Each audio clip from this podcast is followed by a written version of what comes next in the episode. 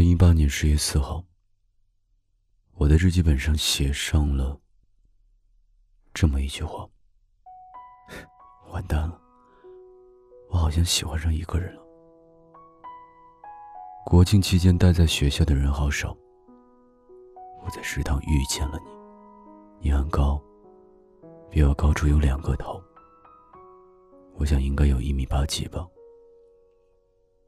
排队的时候，你就站在我的后面。当时我在沉迷于玩手机。轮到我的时候，还是你温柔的提醒我：“好了，别看手机了。”都到你了。我急忙把手机收起来，打了份菜，才回头看见你。你冲我微微一笑。我不好意思的说了声：“谢谢你。”好像我的声音太小，也不知道你有没有听见。我只知道我特别想知道你的名字，你的专业，你喜欢什么。想知道什么时候我可以再遇见你。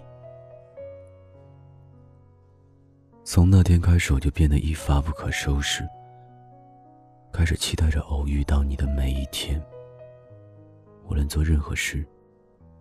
都可以联想到你。闭上眼睛都是你的样子。看到所有关于爱情的话语，都与你有关。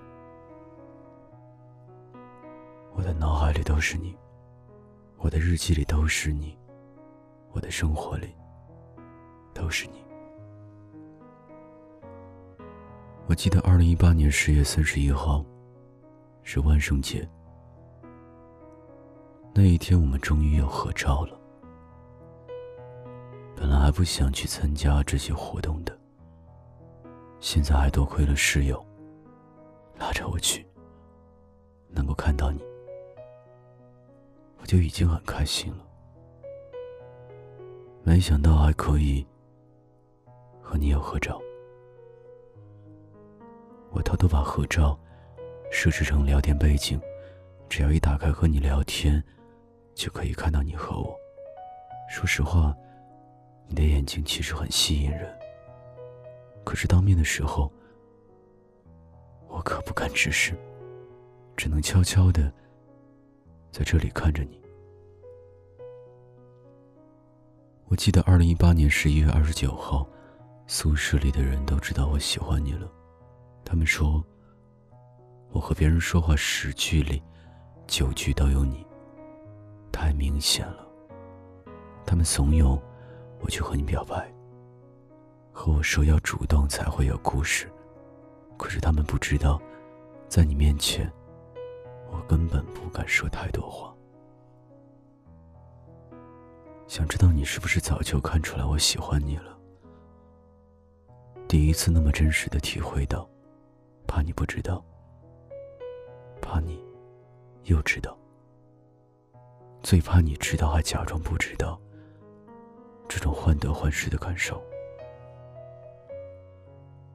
我记得二零一八年十二月二十四号是平安夜，为了有个好理由给你去送礼物，我给身边的好朋友都送了糖和苹果，最后才去到你宿舍。我想这样就没有那么明显吧。看到你收到礼物后，脸上的笑容，我真的很满足。不知道你有没有认真看那个小卡片里的话？我一直在等你的消息，可是你好像没有看懂我小心翼翼写的藏头诗。我记得十二月三十一号是二零一八年的最后一天。我们一群人在 KTV 里通宵跨年。真心话大冒险的时候，我抽到要和在场的一位异性表白。在大家的起哄下，我向你表白了。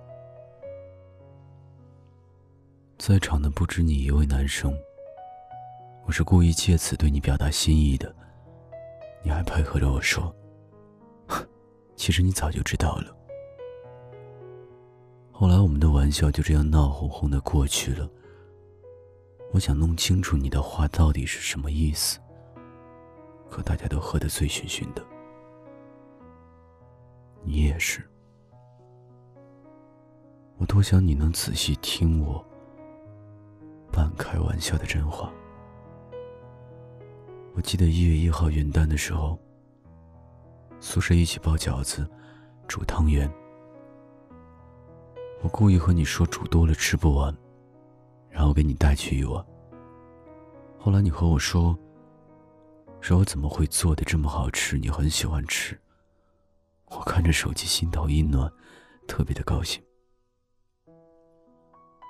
其实一大早我就去准备材料了，拉着不会包饺子的室友一起，非要做一餐，笨手笨脚的，我怕你嫌丑，反反复复做了很多遍，最后都是挑出。长得最好看的给你送去。今天是二零一九年一月十四日，日记，情人节。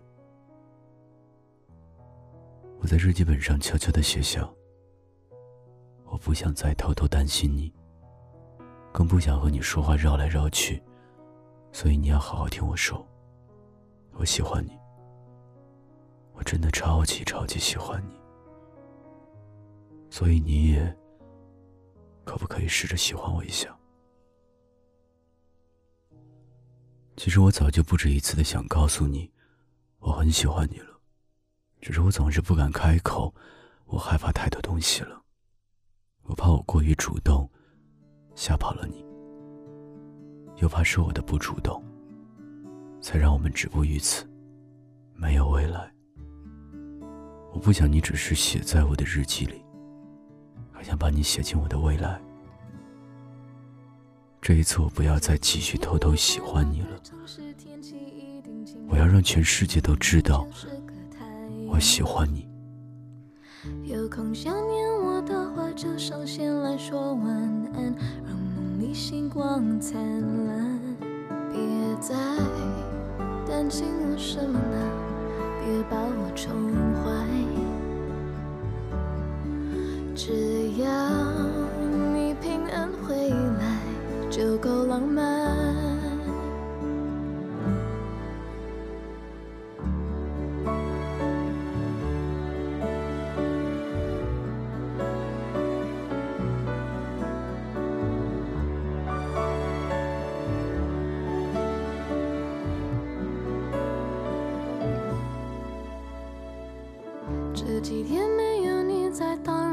些平淡孤单，但我感谢这孤单，让我更加确定你是我缺少的那一半，完成我的那一半。不怕明天的世界会变成怎样，每天看见你笑脸，我就心安。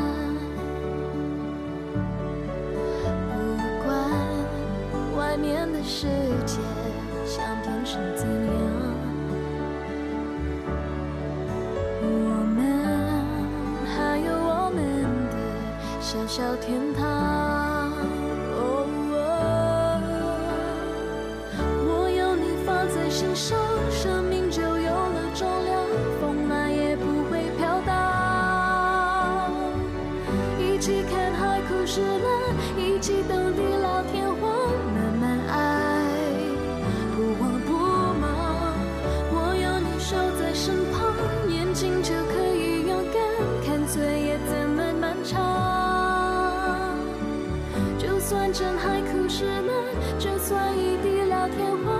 还相爱就没遗憾，不遗憾。